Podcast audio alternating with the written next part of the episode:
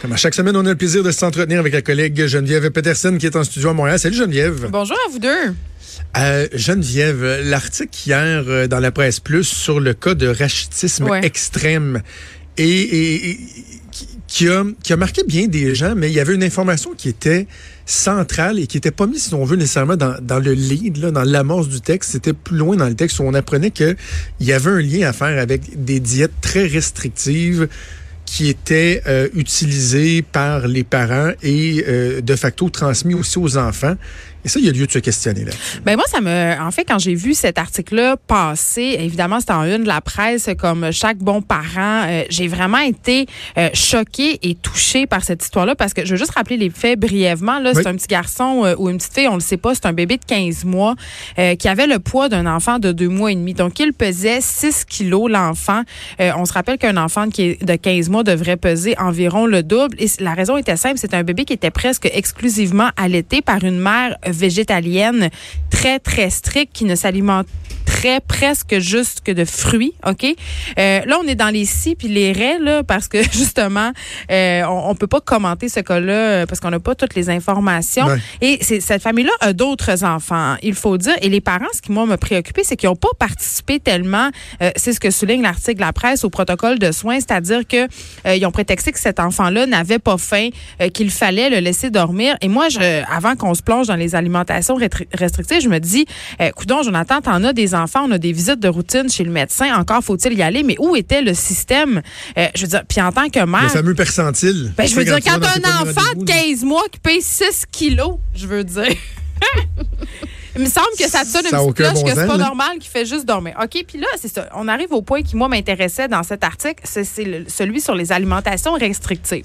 On le sait, le sans gluten, euh, l'intolérance au lactose, le régime FODMAP, l'alimentation cétogène, végétarien, végétalisme. Je veux dire, ça fait partie de notre vocabulaire maintenant. Il y a plusieurs familles qui font des choix alimentaires différents. Et moi, j'ai pas de problème, à prime abord, à ce qu'on choisisse de s'alimenter de façon autre. Mon problème, il est quand on l'impose aux enfants, à des enfants en bas âge, qui plus est, qui n'ont pas, si on veut, le libre arbitre de consentir. Est-ce que tu me suis? Ben oui. Euh, ben regarde, prenons nos, nos- nos situations respectives. Euh, on pratique la- la- la- l'alimentation cétogène. Ouais. C'est quoi la relation que tes enfants ont avec euh, cette alimentation-là? Jusqu'à quel point c'est venu modifier leur alimentation à eux? Ben, c'est-à-dire, mes enfants me posent des questions sur ma façon de m'alimenter et je réponds à ces questions-là. J'explique c'est quoi la base de la diète, si on veut, même si j'aime pas dire que c'est une diète parce que ça fait appel au mot Ouais. régime, mais de l'alimentation cétogène. Mais euh, dans mon discours sur ce type d'alimentation-là, je, ne, je fais très attention au choix de mes mots. Je ne présente pas ma façon de manger comme étant meilleure. Euh, je l'explique comme un choix. Euh, mes enfants, bien entendu, goûtent à certains plats Oui. qui sont cétogènes, mais à prime abord, ils ont une alimentation, tout ce qui est le plus normal, qui contient du glucide, qui contient beaucoup plus de sucre que la mienne, parce qu'ils consomment plus de produits transformés, ce sont des enfants. Mais ça nous fait nous questionner sur justement la place de ces sucres-là dans notre alimentation. Ça a permis une certaine prise de conscience chez mes enfants, ce que je trouve bien. Euh, mais je vais donner un exemple. En fait, semaine passée, il y a une petite amie de ma fille qui est venue à la maison. C'est une petite fille de 9 ans. Elle arrive, puis c'était convenu qu'elle venait dîner chez moi. Donc, elle arrive sur les coups de midi. Et moi, comme euh, la plupart des mamans québécoises, je prépare un plat emblématique, c'est-à-dire un macaroni au fromage gratiné Yeah. là, avec, avec la viande hachée. Ben là, oui. Tu comprends-tu? Bon. Et la petite fille. Tu devrais rentre- pas mettre de, de, de, de, de viande. OK, un macaroni à la viande. Oui. OK, je pense que tu voulais dire un mac and cheese que tu avais mis Ben, de la mac viande and cheese, bon craft de la viande dedans, OK? Euh, et là, la, la petite fille a dit, ben moi, je mange pas de gluten puis je mange pas de lactose. Je dis, ah, mais t'es allergique, t'es intolérante. Elle a dit, non, non. Elle a dit, moi, c'est juste que chez nous, on mange pas de ça. Et là, Ah, je, je me disais, ouais.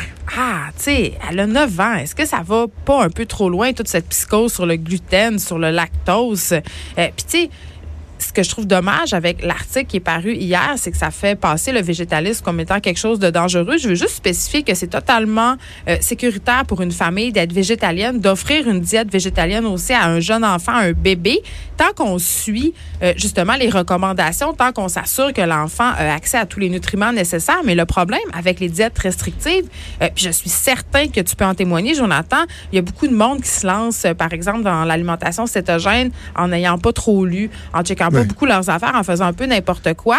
Et nous, on est des adultes, on a le libre arbitre, on peut assumer les choix. Il y a du monde qui perd leurs cheveux, il y a du monde qui ont toutes sortes d'effets secondaires plus ou moins le fun avec ces choix qui sont restrictifs-là. Mais quand vient le temps euh, des enfants, ça peut avoir des conséquences vraiment très dramatiques parce qu'ils sont en plein développement. Moi, ça m'inquiète énormément qu'on impose des diètes restrictives comme ça à des enfants.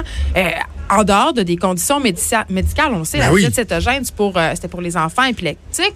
Euh, FODMAP, c'est pour les gens qui sont atteints de colon irritable. Mais là, c'est rendu que ces diètes-là, entre guillemets, se démocratisent. C'est-à-dire qu'il y a des gens dans la société qui vont adhérer à ce type d'alimentation pour des raisons personnelles et non pour des raisons médicales. Mais imposons pas ça aux enfants, s'il vous plaît, à 16 ans, là. Mais non, surtout que c'est en plus, tu sais, la dernière chose que tu veux, c'est de marginaliser tes enfants aux Mais yeux hein? de, de, de, de- leur père. Là, tu sais. Moi, mes enfants, ils étaient très curieux par rapport à l'alimentation cétogène. Il y a certains choix qu'eux-mêmes ont fait à force de goûter à ce qu'on mangeait. Le, le- le meilleur exemple, c'est le fameux beurre de pinot complètement naturel que nous on mange, à force de vouloir y goûter pour faire comme papa puis maman, ben ils en sont venus à ne plus être capables de manger du beurre de pinot sucré. tellement Pas parce sucré. qu'on voulait pas, mais tu sais le matin, ils continuent à manger des toasts avec du Ben beurre oui. de pinot naturel, puis ils sacent de la confiture de fraises là-dessus. Euh, ben normal, mais oui, des fois le soir, ils vont manger la même chose que nous, puis sauf que surtout jamais à l'école, ils auront des restrictions euh, alimentaires qui feront en sorte que les autres font comme pourquoi tu manges pas ça? Pourquoi tu peux pas manger un spaghetti? Pourquoi tu voyons tu sais c'est- pas de leurs affaires à eux là. Je veux qu'on se parle euh, des médias sociaux, euh, Jonathan et Maude, parce que les enfants, évidemment, on en a déjà parlé, consomment beaucoup de contenu des influenceurs, YouTubers et euh, le végétalisme, quand même, est assez tendance. Il y a plusieurs influenceurs qui sont végétaliens et ma fille, Sophie, m'est arrivée il y a, euh, je sais pas, moi, je pense, un mois, un mois et demi, à l'heure du souper, puis elle m'a dit Maman, je veux être végétalienne. OK? Et là, moi, comme mère, je lui pose toute la question. J'ai dit, mais est-ce que tu sais ce que ça veut dire être végétalienne, Sophie? Et elle, je me suis rendu compte qu'elle ne le savait pas vraiment. Euh, et le lendemain, elle me demandait du poulet général Tao pour le souper. Mais les enfants, ils veulent, les enfants, ils veulent essayer des affaires. Puis, je, puis je trouve ça correct d'avoir la discussion sur le végétalisme. J'ai dit à mon enfant, j'ai dit, écoute, euh, moi, c'est pas vrai qu'avec le rythme de vie que j'ai en ce moment, je vais cuisiner un repas végétalien, un repas végétarien, puis un repas carnivore. OK? Je peux pas faire trois repas. Mais on est dans une réflexion collective sur moins manger de viande, manger mieux, manger moins de produits transformés. Donc, je suis d'accord, ma belle Sophie, pour qu'on essaie des recettes végétaliennes pour que notre goût s'habitue justement ou se déshabitue, si on veut, à consommer du sucre raffiné ou de la viande rouge. Tu ça, je trouve ça correct. Mais il faut pas négliger l'influence absolument incroyable qu'ont ces, euh, ces influenceurs-là sur nos enfants. Geneviève, j'adore ta chronique, d'autant plus qu'on a l'impression que tu es dans un cocktail à quelque part en train de, de- de nous parler tellement que c'est bruyant en arrière, c'est merveilleux, mais c'est pas grave, quand le propos est intéressant, on passe par-dessus ça. Je suis désolée. il nous, ben, je sais, c'est tellement pas de ta faute. Il nous reste 3-4 minutes. Euh, L'histoire de la détresse psychologique chez les universitaires. Ah, Moi, j'ai été... J'ai été... Ben, je te donne 4 minutes. J'ai été euh, jeté à terre par ce chiffre-là qui, qui semble... gonflé un peu, là, à 60% Toi, tu as reçu ça comment, ce chiffre-là? Ben, Qu'est-ce que ça te dit? Hier, à mon émission, j'avais le président de l'assaut étudiante, OK, qui, euh, qui a commenté ce sondage-là. Puis je l'ai un peu challengé pour vrai parce que, euh, écoute, c'est pas d'hier que l'université, c'est stressant. Là, je me rappelle, là, quand j'étais en fin de session, Ben oui. je capotais. Euh, c'est un milieu qui est ultra performant, surtout au sexe supérieur. Ça joue du coude. Il faut faire notre place. Si tu veux avoir accès à des bourses d'études, euh, comme moi, ce fut mon cas, c'est-à-dire des bourses d'excellence, il faut que tu performes, il faut que tu fasses partie des groupes de recherche, il faut que tu sois, faut que tu sois choisi. Euh, donc, le stress fait partie de la game, entre guillemets. Et C'est comme ça que l'université s'est défendue par ailleurs en disant, écoutez, euh, l'université, c'est un milieu compétitif, c'est stressant, c'est normal que les étudiants euh, fassent face à du stress, Euh, mais que le niveau de stress soit si élevé. Puis là, euh, ce qui est précisé quand même dans cette étude-là, ce que je trouvais inquiétant et intéressant, Jonathan, c'est que le degré de stress est tellement élevé que c'est un degré de stress qui nécessiterait des soins. Tu me suis-tu? C'est-à-dire Ben oui. que euh, c'est grave, là. Puis là, je- ce qui, ce qui serait facile de dire euh, en ce moment, ça serait d'avoir euh, cette ligne qui est très OK boomer, de dire Ah, mes pauvres petits lapins, euh, vous êtes stressés, vous êtes plus capable de gérer votre stress. Moi aussi, j'ai tendance à dire Coudon, poussez-vous une colonne vertébrale, là, parce que dans le monde du travail, il va falloir t'en gérer du stress, Ouais. ça va être compétitif. Mais en même temps, est-ce que ça en dit pas long sur la culture de la performance dans laquelle on vit et sur comment nous-mêmes, moi, je pense qu'on devrait se regarder comme parents, comment on apprend à nos enfants à gérer ou à ne pas gérer leur stress en les faisant évoluer dans un cocon? Tu sais, le, le fameux parent hélicoptère. Je parlais la semaine passée le avec. Papier bulle. Oui! avec ma chroniqueuse Émilie Ouellette, on parlait euh, de comment laisser nos enfants assumer les conséquences de leurs gestes. Tu sais, des fois, tomber en vélo ou juste assumer que tu n'as pas fait ton devoir à l'école ou que tu as oublié tes mitaines ou que tu n'as pas voulu les mettre, gèle toute la journée, va le voir ton professeur, puis deal avec ce que ça va te faire à l'intérieur et sur les conséquences concrètes de tes gestes. Je pense qu'on essaie beaucoup, et c'est normal comme parents, d'éviter à nos enfants des déconfitures, des stress, une certaine tristesse, mais en même temps, on le voit là. euh, au bout du compte, est-ce que c'est vraiment leur rendre service? Puis je questionne aussi le milieu universitaire. Euh, c'est de plus en plus compétitif. Euh, c'est pas vrai que c'est comme avant, là, pour avoir parlé à des professeurs. Là, la, maîtrise, c'est le nouveau bac. On exige beaucoup plus de nos diplômés. Beaucoup euh, avec l'aide aussi, euh, ce, qui ce qui rapportait le président de cette asso- association étudiante-là, que je trouvais intéressant, avec les coupes à l'aide financière aux études qu'il y a eu ces dernières années, beaucoup d'entre eux, ces étudiants-là, doivent travailler énormément pour joindre les deux bouts. Et évidemment, ça les plonge dans un stress financier. Puis on le sait que le stress financier, c'est un des stress qui est le plus destructeur. Donc, avant de jeter la pierre et dire qu'on a une génération molle, je pense quand même qu'il faudrait se poser des questions parce que qui les a élevés, ces enfants-là, Jonathan? C'est nous. Absolument.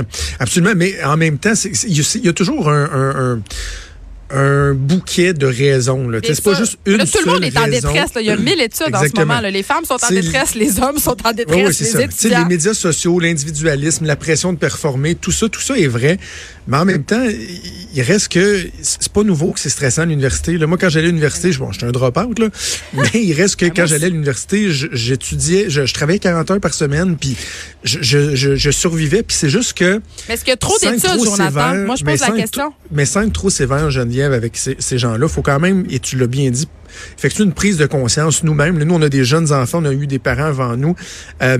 De, de, de faire attention euh, à bien les préparer. tu sais. Puis tes exemples étaient fort pertinents. Moi, je pense à mon, mon garçon qui est en troisième année, il y a deux semaines. À un moment donné, là, à tous les jours, on dit Hey, oublie pas, faut que tu apportes telle page de tel cahier parce que tu as un Ah. examen vendredi, il faut l'étudier à la maison. Il a oublié trois jours d'affilée. La dernière fois, j'ai dit Ben, coudon, tu couleras ton examen. Il est parti à pleurer en disant Tu veux que je coule? Je pas dit que je veux que tu coules. Je te dis juste que si tu coules, ça va être de ta faute. Moi, je dis Moi, là, Ouais. fait quatre jours, je te dis de le ramener. Je peux pas aller le chercher à ta place. Ben, c'est ça. Bon, il s'en est tiré. Il a eu une bonne note, mais tu sais, au moins, pas vrai que j'ai dit Bon, ben, regarde, papa va embarquer dans l'auto. là, Je vais aller écœurer le concierge pour aller dans, dans la classe, faire débarrer. le- Non, non, tu l'as oublié, tu l'as oublié. Fait quatre jours d'affilée que tu l'oublies. là. Ben, tu sais, à un moment donné, apprends aussi. Là. Puis il y a la question est-ce qu'on fait trop d'études? Est-ce qu'on monitore trop, entre guillemets, certaines affaires? Parce que là, à un moment donné, euh, je comprends, on fait des études sur euh, l'état psychologique des gens, mais là, à- à- en, en tout cas, si j'en crois toutes les études que je cite à mon émission, le Québec est dans un état d'angoisse absolument incroyable en ce moment. Le Québec au complet. Absolument. Ben, je vais te laisser retourner angoissé pour préparer ton émission. On t'écoute Ah, dès m'angoisse 13 heures. Merci, Geneviève. Salut. Bye. Vous écoutez Franchement dit. À venir sur Cube Radio. Cube Radio. Dès 12, on n'est pas obligé d'être d'accord avec Sophie Durocher. Cube Radio. Cube Radio. Autrement dit. Et maintenant, autrement écouté.